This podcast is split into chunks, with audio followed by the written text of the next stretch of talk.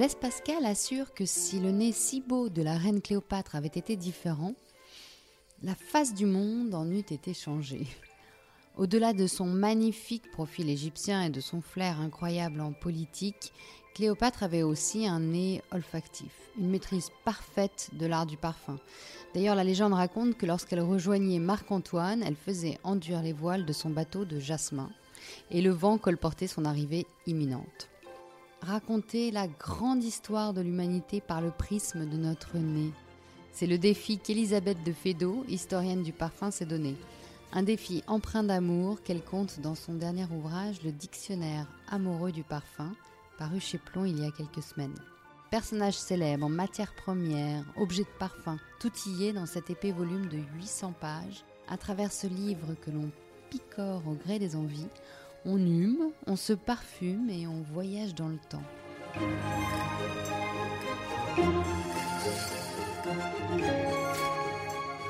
Bienvenue, chère Elisabeth, dans notre podcast à fleur de nez.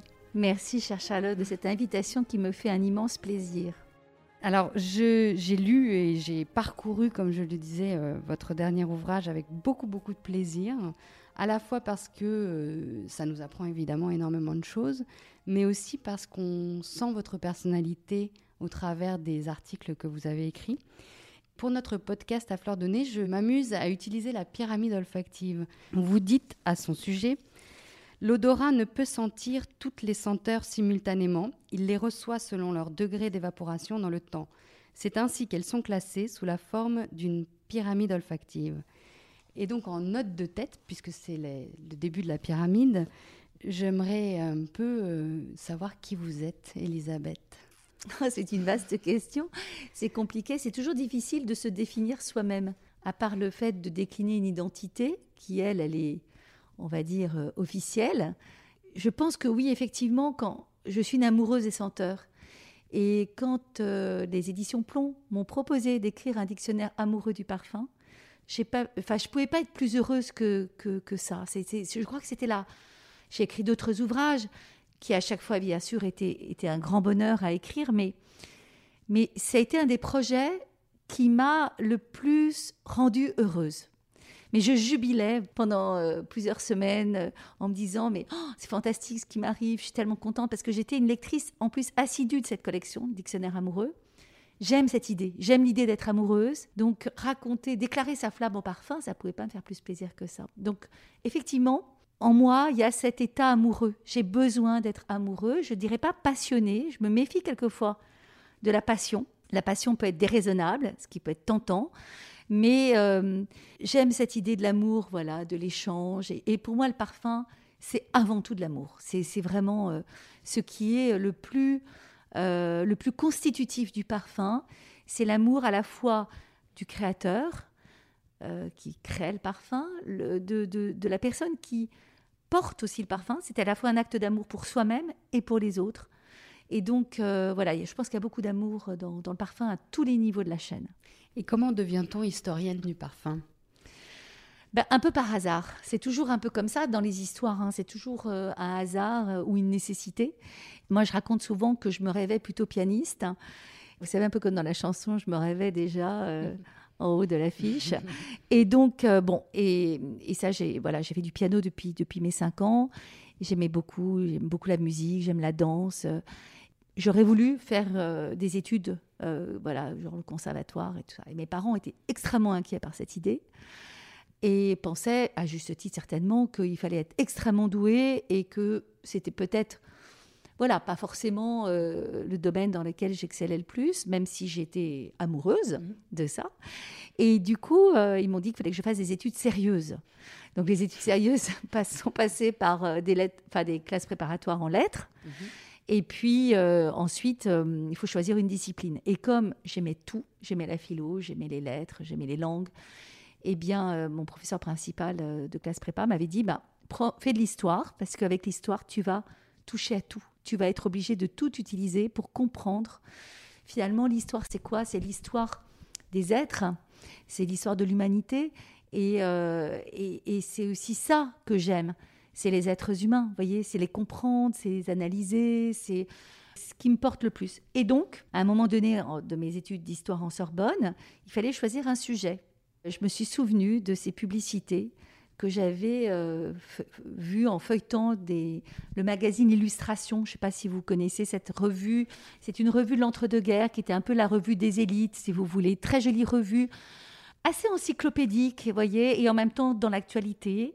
Donc avec une publicité qui était de luxe. Quoi. Il y avait euh, toutes les grandes marques de couture, les parfums, euh, la maroquinerie, enfin tout était vraiment, voilà, toujours.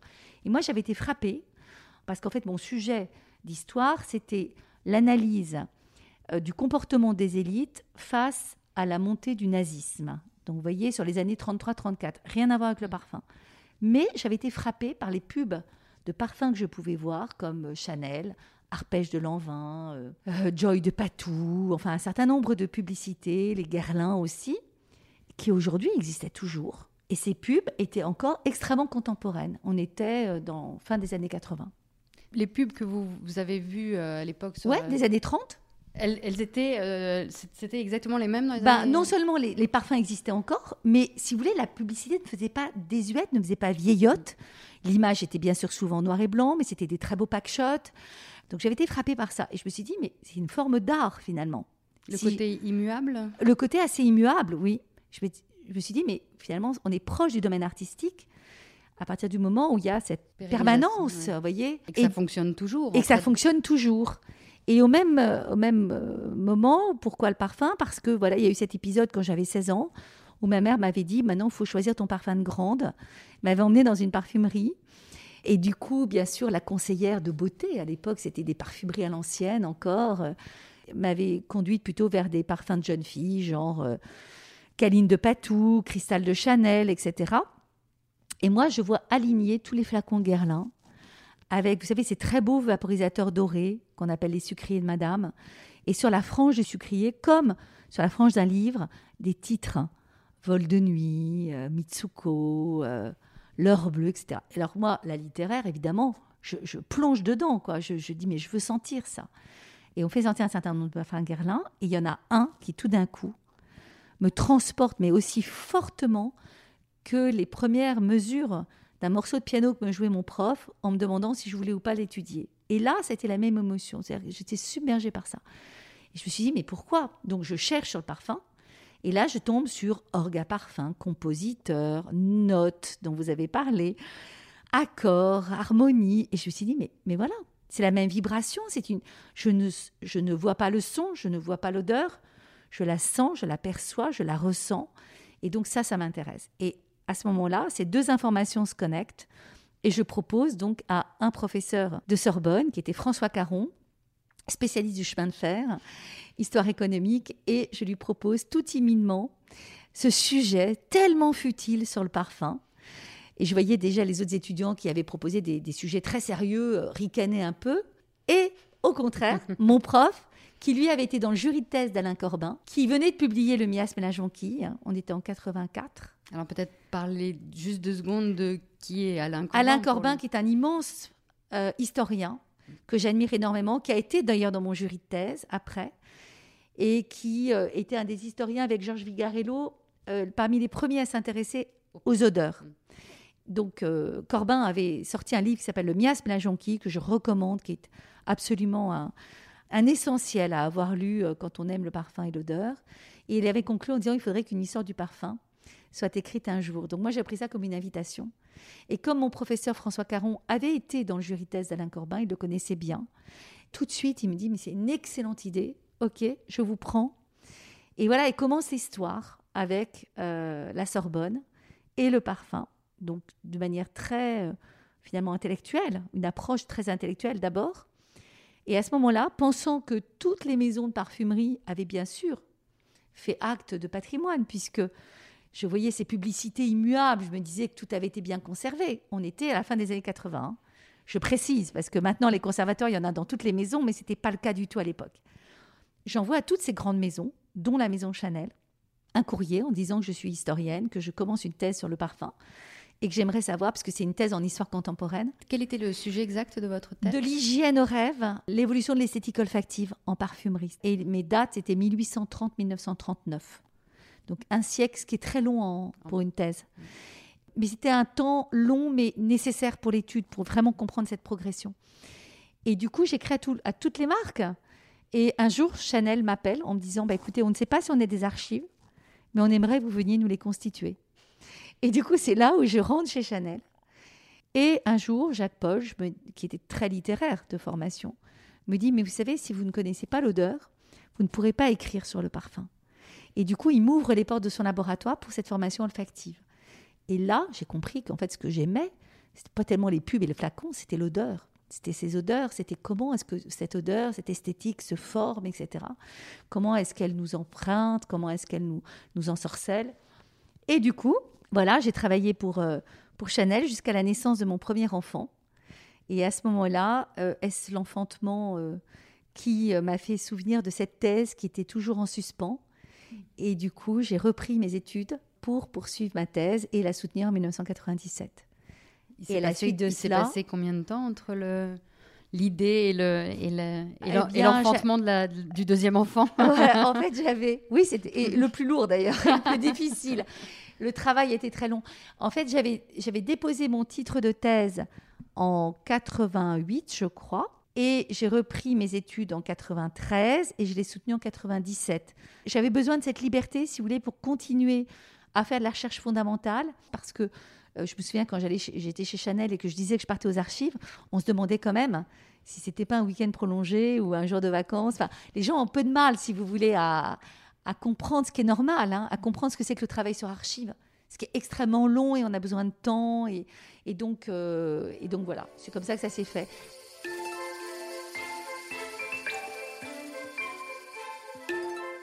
Il y a des noms très illustres. Vous avez euh, évidemment Cléopâtre comme mmh. entrée, mais vous avez aussi des noms qu'on n'attend pas, comme Churchill, comme mmh. euh, la reine Victoria, euh, évidemment Napoléon Ier. Le parfum, en fait, c'est un récit, c'est une histoire. On le sait aujourd'hui avec les services marketing des grandes maisons de parfumerie, raconter une histoire pour vendre un parfum. Mais ce qui est intéressant dans votre ouvrage, dans le dictionnaire amoureux du parfum, c'est qu'on se rend compte que le parfum a un impact dans notre histoire, la grande histoire de l'humanité, plus les petites histoires qui tournent autour. Tout à fait, parce qu'on peut même remonter à la Genèse quand on lit des textes de la Genèse, hein, qui sont, qui est un texte, le cantique des qui est une promesse, euh, le cantique des cantiques, mais même la Genèse, parce que il y a aussi du parfum. Hein, c'est que Adam et Ève au paradis, ils, s'étaient réveillés par un doux zéphyr odorant, ils dormaient sur un lit de pétales de fleurs, et puis euh, quand ils sont chassés du paradis, euh, Dieu, dans sa grande bonté, nous dit les différents textes, hein, parce qu'on le trouve dans différentes légendes, autorise Adam et Ève à emporter du paradis uniquement les parfums. Donc vous voyez, le parfum, finalement, c'est ce symbole de la symbiose. Parce que le Jardin d'Éden, c'est finalement l'harmonie du cosmos, si vous voulez. Tout d'un coup, il y a le désordre qui se crée. Le parfum est le témoin du paradis perdu. Cette recherche du parfum, c'est une forme de quête du Graal. Hein, c'est cette, euh, euh, on le voit très bien sur un plan privé également, chercher son parfum, trouver son parfum. C'est son double jeu avec à la fois l'écriture JE ou JEU. Et comme le disait très bien euh, Paul Valéry, ce qu'il y a plus profond chez l'homme, c'est la peau. Et sur cette peau, le parfum s'exprime. Donc c'est pour ça que le parfum touche toujours à l'intime. Et euh, ce qui me plaît quand je raconte l'histoire des grands personnages, et on aurait pu en mettre beaucoup d'autres encore, hein, c'est d'aller par le parfum, parce qu'en allant par le parfum, on a des facettes de la personnalité qui se révèlent. Et c'était une chose qui m'avait euh, surprise quand j'ai travaillé sur Marie-Antoinette pour l'histoire de son parfumeur. Donc cette histoire qui est parue chez Perrin en 2005 et qui vient de paraître euh, en pocket, en collection pocket. Marie-Antoinette, honnêtement, c'était pas une de mes Enfin, j'étais pas fan de Marie-Antoinette particulièrement. J'avais appris euh, des choses très idiotes d'ailleurs à l'école, hein, euh, comme euh, donner l'heure de la brioche, etc., ce qui est complètement faux. Et en travaillant sur son parfumeur, en travaillant bien sûr sur ses goûts olfactifs, m'est apparue une femme tout à fait différente, beaucoup plus moderne, beaucoup plus sensible. C'est ça que je trouve très intéressant et tous ces personnages se révèlent. Et Marie-Antoinette va avoir une influence euh, notable d'ailleurs dans l'histoire de la bien parfumerie. bien sûr, parce que comme elle avait cette habitude d'hygiène, mm. hein, de se laver, elle va pouvoir porter ce nouveau schéma olfactif qui est le bouquet aux mille fleurs, qui est en fait l'ancêtre de notre famille florale. Elle est vraiment dans le règne odorant, si vous voulez, le règne floral odorant. C'est une façon de raconter l'histoire des civilisations aussi, parce que la route des parfums Hein, la route des encens, c'est aussi toutes ces civilisations qui se, qui se répondent, qui s'enrichissent euh, par euh, cette histoire des aromates. Et on pourrait, euh, je m'amuse à, l'imaginer, est-ce que Alexandre le Grand se serait jeté sur les routes du monde s'il n'avait pas cet amour de l'encens?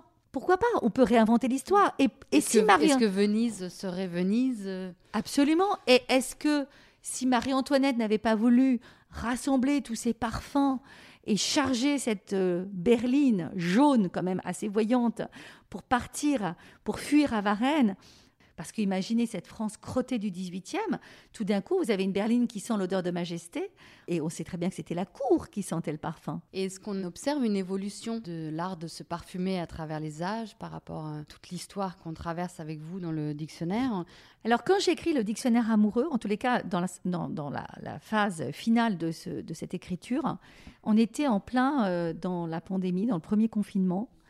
Et euh, ce qui m'a fait un choc que j'avais pas du tout réalisé euh, au début du travail euh, du dictionnaire amoureux, c'est qu'en fait cette pandémie, elle touchait notre sens de l'odorat, et que quand on avait les témoignages de ceux qui en avaient été affectés, cette perte de l'odorat, c'était une perte de repère, c'était un déboussolement complet.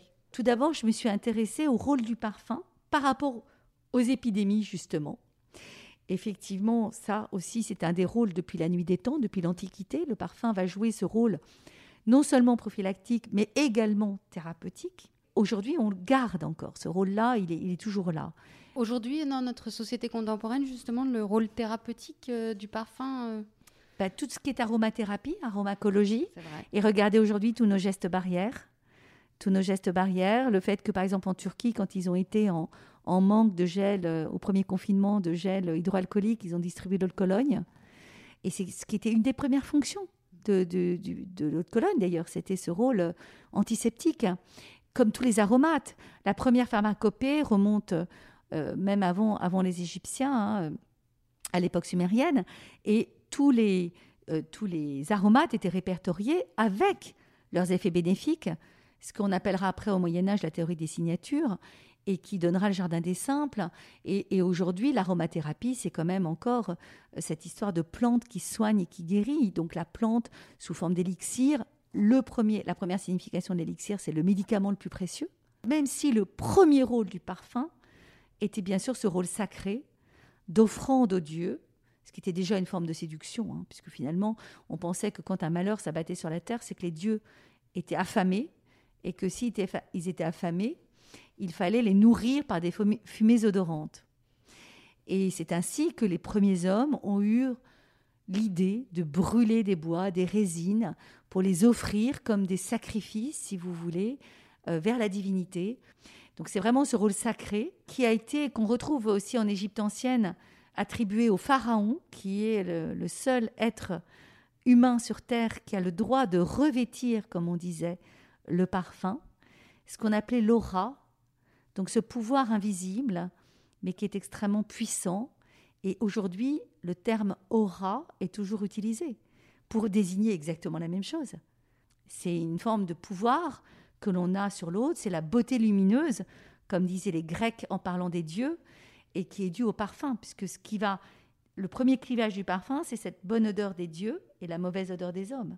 À partir du moment où, si vous voulez, le métier de parfumeur s'est affranchi de ces deux piliers fondateurs qui ont été à la fois le rôle sacré et puis ensuite le rôle médical, ils ont pu aller vers le rêve, ils ont pu aller vers l'émotion, vers la Madeleine de Proust, vers cette histoire, du parfum qui est non seulement une identité, un sillage qui nous est propre, mais c'est aussi euh, toutes ces odeurs, ces souvenirs olfactifs d'une personne qu'on a aimée, qui n'est plus là, et quand on va sentir ce parfum, elle est plus là peut-être provisoirement ou définitivement. C'est bien ce qu'on dit aux, mamans quand on dépose ses enfants à la crèche, hein, d'apporter un, objet transitionnel parfumé avec euh, notre odeur. Vous voyez, c'est tout ça. Et le parfum, finalement, c'est aussi le souvenir des jours heureux. Et, aujourd'hui, je pense que c'est vraiment son rôle. Euh, on sort de multiples confinements, on est dans un état d'anxiété quand même assez important on est en télétravail, on a cette rupture du lien social qui est très lourd pour certains. Et eh bien justement, le parfum, c'est une façon de ramener la présence de l'autre dans l'absence.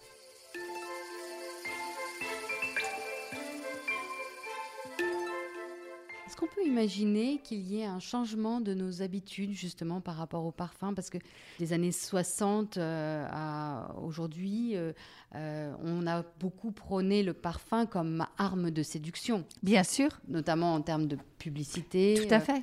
Est-ce qu'on peut imaginer que notre société change son est en train de changer son rapport aux odeurs et aux parfums aujourd'hui? Très probablement. En même temps, vous savez, moi je pense que dans, dans, le monde, rien ne se perd, tout se transforme. Donc tout est toujours là. Mais après, il y a des tendances, plus ou moins. Et moi je trouve que notre époque, peut-être est-ce aussi parce qu'on n'a pas encore de recul. Hein. L'historien a besoin d'un recul. Là, on est dans le journalisme.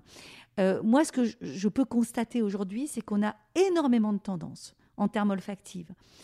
Euh, on a bien sûr cette tendance gourmande qui continue, qui perdure et qui fait que finalement Angel ne paraît pas si gourmand que ça aujourd'hui, alors qu'il a été quand même ce grand initiateur euh, de, parfums gourmands, même s'ils existaient avant. Vous savez, moi j'aime beaucoup une expression de Proust que je cite d'ailleurs dans le livre, les gâteaux d'odeur. J'aime énormément cette expression que je trouve tellement juste. Et quand vous regardez les Guerlain, par exemple les parfums Guerlain, Chalimard, c'est un gâteau d'odeur. voyez euh, Et on trouvait dans les poirets aussi, le fruit défendu, etc., des parfums qui étaient déjà très gourmand, on va avec dire. Cette note vanille, la, la, la garlinade. Voilà, la, garlinade, elle a ce côté vanille. La fève tonka est une note aussi très alimentaire. On avait des notes, alors on ne savait pas encore extraire vraiment les fruits, mais on avait quand même des notes euh, un peu fruitées, un peu de peau, etc., qui pouvaient donner ce côté un peu gourmand malgré tout. Donc voilà, après l'orgie alimentaire, on va dire saccharose, ça c'est arrivé vraiment effectivement avec, avec, euh, avec Angel, où on a ces odeurs de, de sucre, pas, pas d'Angel, mais mm. ensuite on va avoir des notes de fraise tagada, on aura des notes de réglisse, on aura des notes extrêmement gourmandes, très alimentaires. Ce qui pour moi est une véritable régression quelque part. Hein. Parce que vouloir porter ce que l'on mange, c'est presque, c'est presque le stade anal, quoi, vous voyez Bon, c'est du parfumeur euh, prêtre et apothicaire médecin, on est passé au parfumeur euh, cuisinier. cuisinier. Oui, mais j'aurais préféré qu'on s'arrête au stade du gâteau d'odeur. Ça, c'est joli. À quand un parfum euh, steak haché euh, bah, Pourquoi pas? Ben Là, regardez, c'est quand même l'orgie. Hein. Les légumes, euh, les tomates. Alors, ça peut sentir très très bon, hein, je ne dis pas l'inverse. Le basilic, ce qui est une note beaucoup plus ancienne qu'on retrouve déjà plus, plus anciennement. Mais, mais aujourd'hui, quand vous regardez les sorties, on est dans les fruits et légumes. Hein. Mm. Donc, on est quand même dans un désir de naturalité. Ça, c'est très important. On est bien sûr dans tout ce, désir de parfumerie durable, recyclable. Alors, alors oui, on recycle déjà tout ce qui va être verrerie. Maintenant, je, lisais des articles comme quoi on allait recycler également les matières. Donc là, j'avoue que je suis un petit peu plus dubitative là-dessus, mais bon, pourquoi pas hein. on, est dans cette prise de conscience, euh, effectivement, qu'il faut sauver la planète également par ce que l'on peut dans notre industrie. Mais euh, on a quand même beaucoup de tendances qui cohabitent avec une, je dirais peut-être, en termes de tendance olfactive, euh, un grand pas vers la naturalité. C'est-à-dire qu'on veut vraiment, et parce qu'on en a été privé, hein, des odeurs de nature, des odeurs de verre, des odeurs de printemps, des odeurs de fleurs. On a envie de sentir ça. On a envie de sentir le frais, le grand air. Et c'est très amusant parce que quand on regarde dans l'histoire, après chaque grande crise, que ce soit une, une guerre ou une crise économique, les notes vertes qui sont apparues en 45 reviennent, comme ce désir de renouveau. Donc là, c'est sûr que c'est pas étonnant qu'on ait des notes comme ça.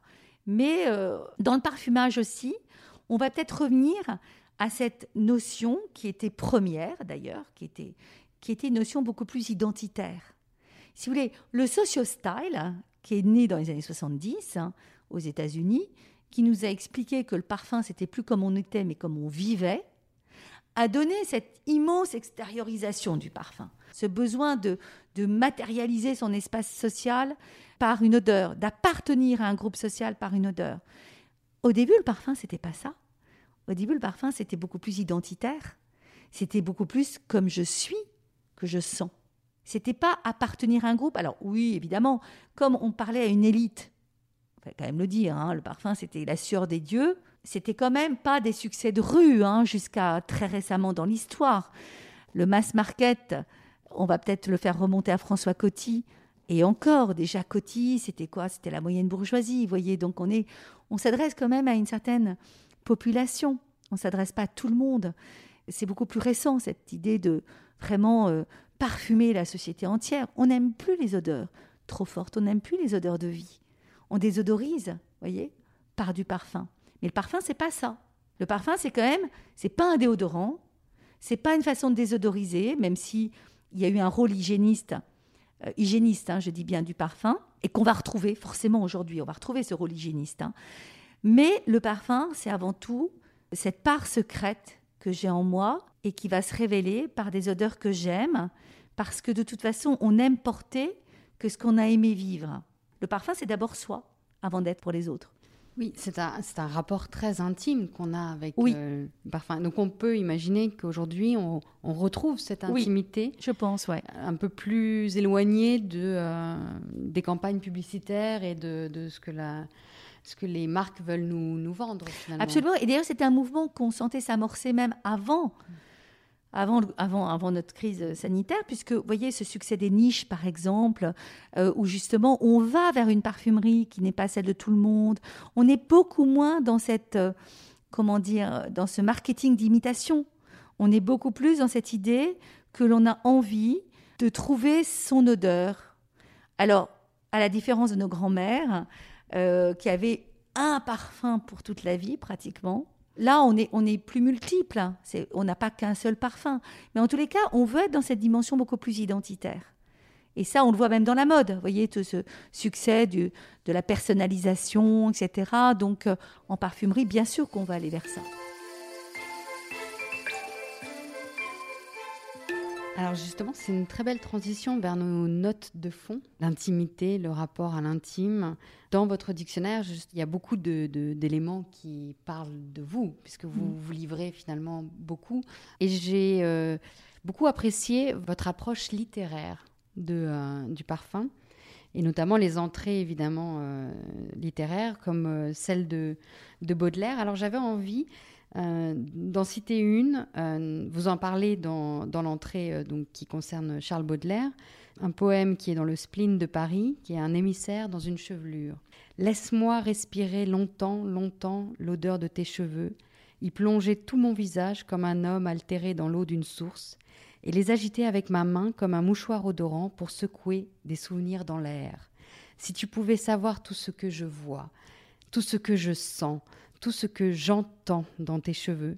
Mon âme voyage sur le parfum comme l'âme des autres hommes sur la musique. Je trouve voilà. c'est magnifique. Et ça, vous voyez, ça résumait, ça résume tout l'amour que j'ai pour le parfum. C'est tout est dans ces vers de Baudelaire. Et effectivement, une de mes approches du parfum a d'abord été essentiellement littéraire, puisque c'était aussi mes études qui me portaient vers ça. Et pour moi, le parfum, c'est du romanesque. Il y a un romanesque. Euh, incroyable dans, le parfum. On est des passeurs, voyez. On est des passeurs dans nos métiers.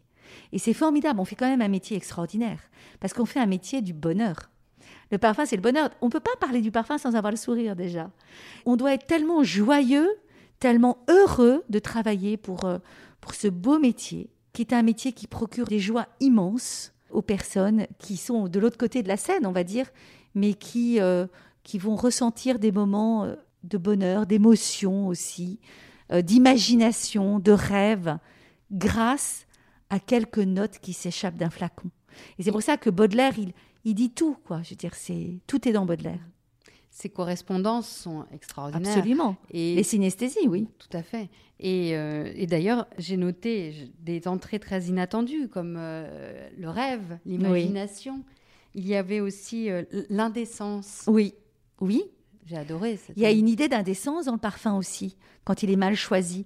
Il y a dans Article de Paris de Louise de Villemorin, euh, Louise de Villemorin qui a une plume que j'aime énormément, et elle raconte cette histoire d'une femme, euh, c'est à l'époque des mondaines, vous savez, euh, dans, le Paris des années 50, qui admire beaucoup une, femme très belle, qui, qui, a beaucoup de charisme, beaucoup d'aura, voyez. Elle se dit, mais pour que je sois aussi belle qu'elle, il faut absolument que j'arrive à connaître le nom de son parfum. Et donc, elle finit par euh, des indiscrétions à avoir le nom de ce fameux parfum et elle se l'achète et elle s'en parfume. Et là, patatras, ça va pas du tout. Et euh, Louise de Villemorin conclut en disant son indécence l'a perdit. Euh, ce parfum choisi sans discernement l'avait tué. Et effectivement, il y a une forme d'indécence, se parfumer trop, trop extérioriser certaines choses de soi, euh, trop doser certaines notes. Il y a une indécence dans le parfum, voyez. Il y a une indécence parce que l'odeur, elle, elle, elle, elle euh, s'infiltre. Absolument. Comme le disait Kant. Sans autorisation. Exactement. C'est ce que dit Kant d'ailleurs. L'odorat est le sens le plus contraire à la liberté parce qu'on ne peut s'y soustraire. Et c'est vrai. Et c'est pour ça que euh, prenez le métro. Vous verrez, d'ailleurs, il y a une entrée métro. Moi, j'avais retrouvé un, vers d'Apollinaire aussi que j'avais envie de vous lire. Alors, qui est sur, euh, sur l'odorat, évidemment, mais sur une autre, euh, une autre facette. Alors, je vais vous lire ces quelques mots. Que cet œillet te dise la loi des odeurs qu'on n'a pas encore promulguée et qui viendra, un jour, régner sur nos cerveaux, bien plus précise et plus subtile que les sons qui nous dirigent. Je préfère ton nez à tous tes organes. Ô mon ami, il est le trône de la future sagesse. Mais oui, c'est ça. Voyez comme quoi les écrivains le disent bien mieux que nous, quoi. On est guidé par notre odorat, on est mené par le bout du nez, pour nos goûts, pour nos dégoûts, pour nos amours, pour nos désamours. Regardez, même euh, quand vous avez euh, aimé follement une personne, vous avez aimé son odeur, vous avez aimé son parfum, et si après euh, les chemins se séparent et que vous ressentez cette odeur, ça vous énerve, vous n'aimez pas, vous êtes mal, ça vous revient instantanément. C'est vraiment cette partie limbique du cerveau, ce siège des émotions, qui est absolument incontrôlable. Mais finalement, une odeur, regardez, quand vous sentez une odeur, vous avez beaucoup de sensations qui vous arrivent. Vous dites au grand public, les aldéhydes, par exemple, ça leur dit rien. En revanche, vous leur dites, c'est froid, c'est métallique, c'est puissant, c'est vibrant. Là, les personnes comprennent. Donc vous voyez, c'est ça que je veux vous dire, c'est que finalement, on a un vocabulaire très technique comme tous les métiers, mais qui est très hermétique. Et pour définir notre sensation olfactive, qui est tellement importante, qui est tellement immense dans notre sensibilité, eh bien, il faut utiliser beaucoup de vocabulaire sensoriel inspiré par les autres arts. Merci beaucoup, très chère Elisabeth, pour ce magnifique voyage que nous avons réalisé dans le temps avec vous.